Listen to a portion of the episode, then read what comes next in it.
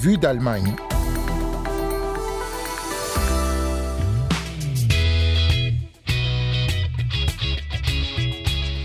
Une météo pluvieuse d'automne presque en plein été en Allemagne. L'extrême droite, toujours plus extrême. Des hôpitaux toujours surchargés, parfois en manque de place.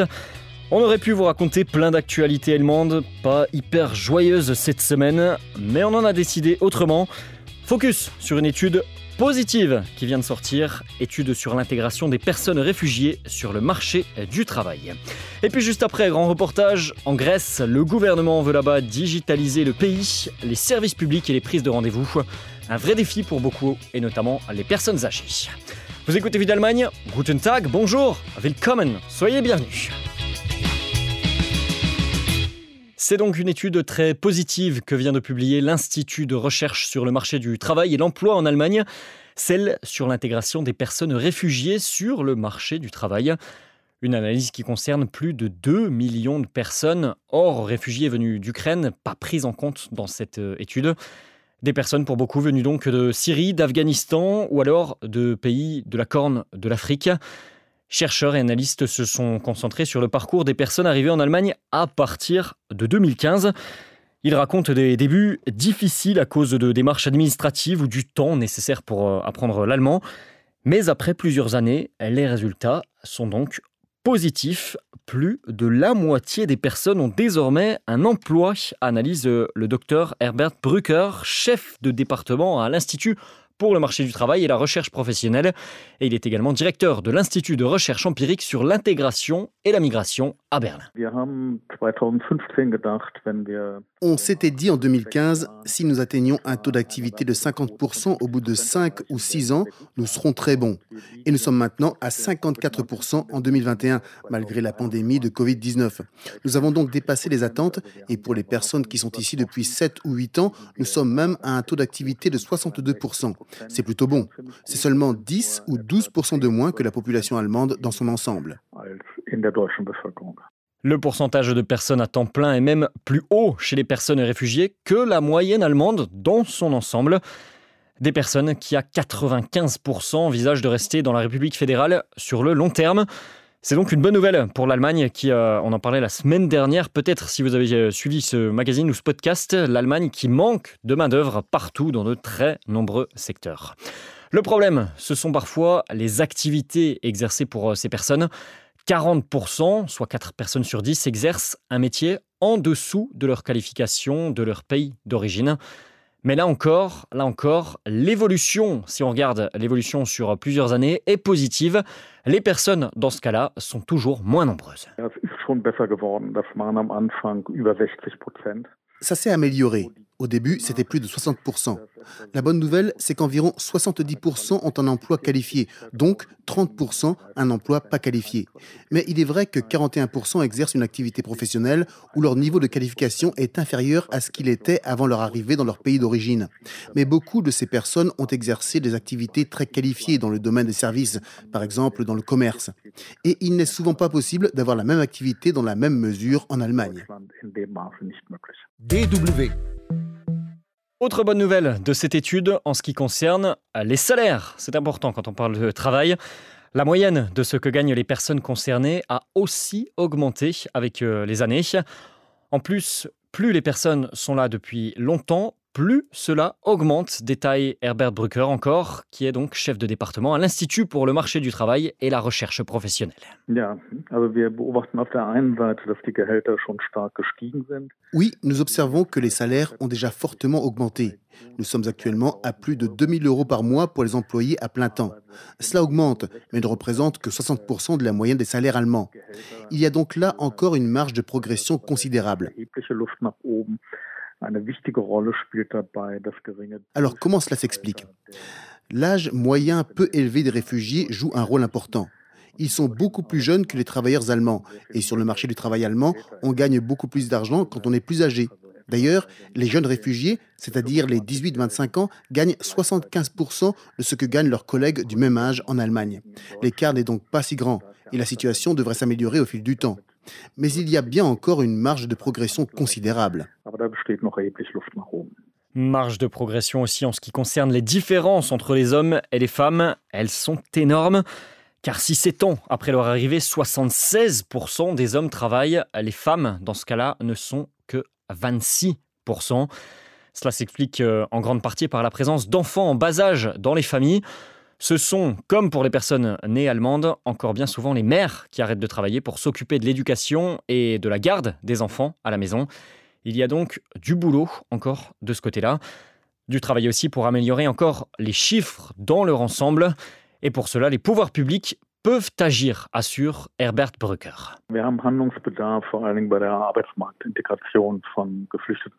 Nous avons besoin de mesures surtout en ce qui concerne l'intégration des femmes réfugiées sur le marché du travail. Il est donc essentiel d'aborder des questions telles que la garde des enfants. Il s'agit de proposer aussi plus de programmes linguistiques, parfois peut-être plus poussés que par le passé, et d'investir dans l'éducation et la formation. Je pense que c'est la chose la plus importante. Ähm, Mais de manière générale, nous aurions également besoin de renforcer les services d'aide à la recherche de travail, de qualification. Nous n'avons donc pas encore épuisé toutes les possibilités de ce que nous pouvons faire. Et nous devons aussi tirer un peu les leçons des erreurs que nous avons commises pour aider mieux les nouveaux arrivants. Et là, une question importante est celle de la répartition sur le territoire allemand. Nous avons très fortement envoyé des réfugiés dans des régions structurellement faibles avec un taux de chômage élevé. Cela a fortement entravé les chances d'intégration. C'est l'une des erreurs que nous avons commises. Et parfois, nous avons commencé trop tard avec les programmes linguistiques et d'intégration aussi. Nous devrions permettre aux nouveaux arrivants d'y avoir accès plus rapidement. Et tout cela serait positif pour l'économie, évidemment, mais aussi pour la société dans son ensemble. Une politique ciblée permettra de promouvoir davantage tant l'intégration sur le marché du travail que la participation à d'autres domaines de la vie sociale, concluent les auteurs.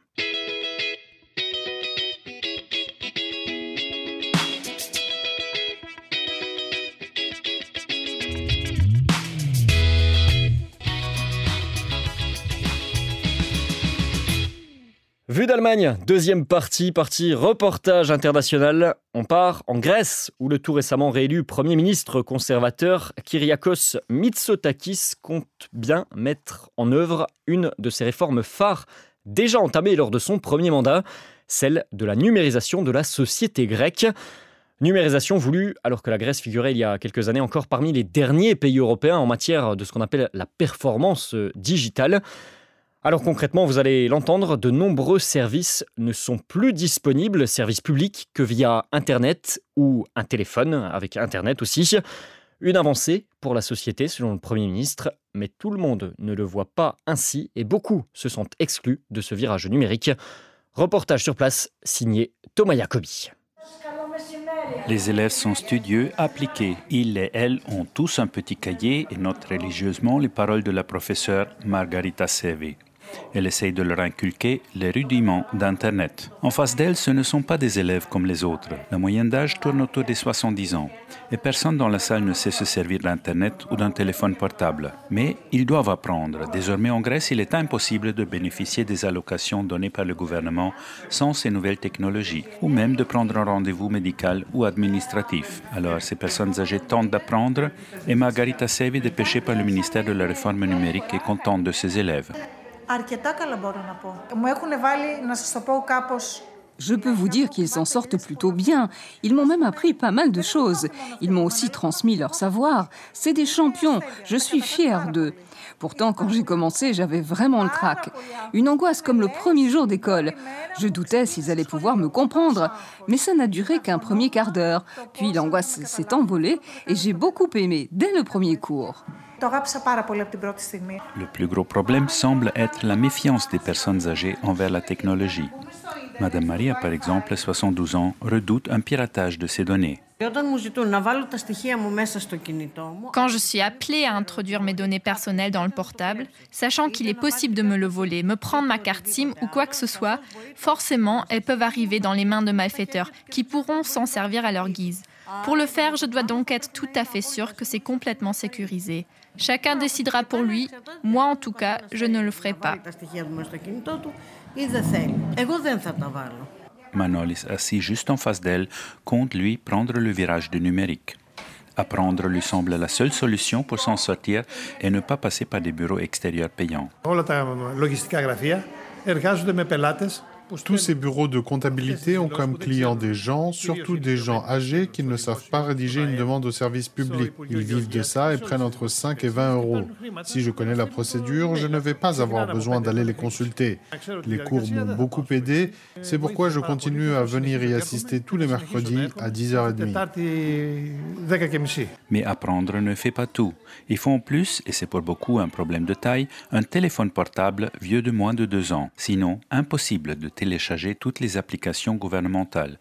Beaucoup sont perdus dans ce nouveau système. Panayota Kodarido, 80 ans, qui n'a pas la chance d'avoir un centre de formation pour personnes âgées dans son quartier, est désespéré.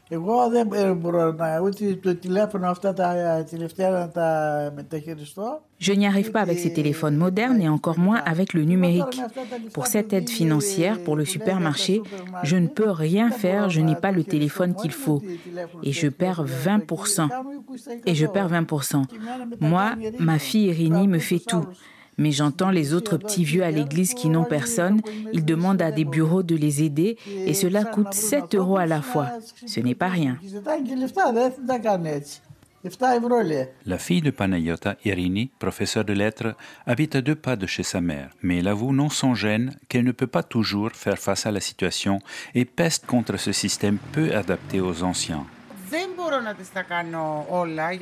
Je ne peux pas tout lui faire car pour le Market Pass, par exemple, il faut avoir avec soi un téléphone de dernière technologie et le montrer à la caisse avec l'application adéquate. Ma mère n'en a pas et je ne peux pas lui laisser le mien, j'en ai besoin au travail.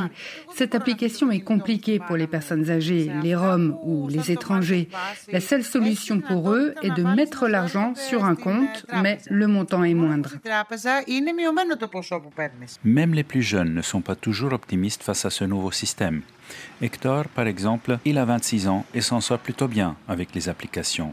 Mais pour lui, tout cela doit être encore amélioré. Si jamais il y a une erreur de frappe sur le renseignement demandé, c'est très compliqué, voire impossible de revenir en arrière pour rectifier et cela le dérange. Si pour une raison X ou Y, mon numéro d'imposition ou autre chose n'avait pas été lu correctement, je n'aurais pas pu bénéficier de l'aide sur l'essence. J'ai pu l'avoir. Moi, je n'ai pas eu de difficulté, mais je connais des copains qui n'ont pas réussi. L'ex-ministre de la Transition numérique Kyriakos Pirakakis, à l'origine de cette politique de formation, ne nie pas ces problèmes, mais il souligne les nombreux avantages du numérique. La Grèce avait beaucoup de bureaucratie et le citoyen se débattait avec. Euh, nous avons décidé qu'il fallait lui faciliter la vie et numériser les échanges qu'il avait avec le service public. Et l'année passée, nous avons eu 1 200 000 transactions numériques entre le citoyen et le secteur public à travers les procédés que nous avons créés.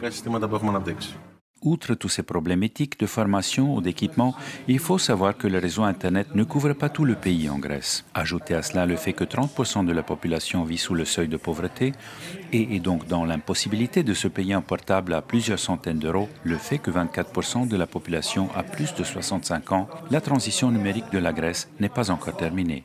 Thomas Athènes pour la Deutsche Welle.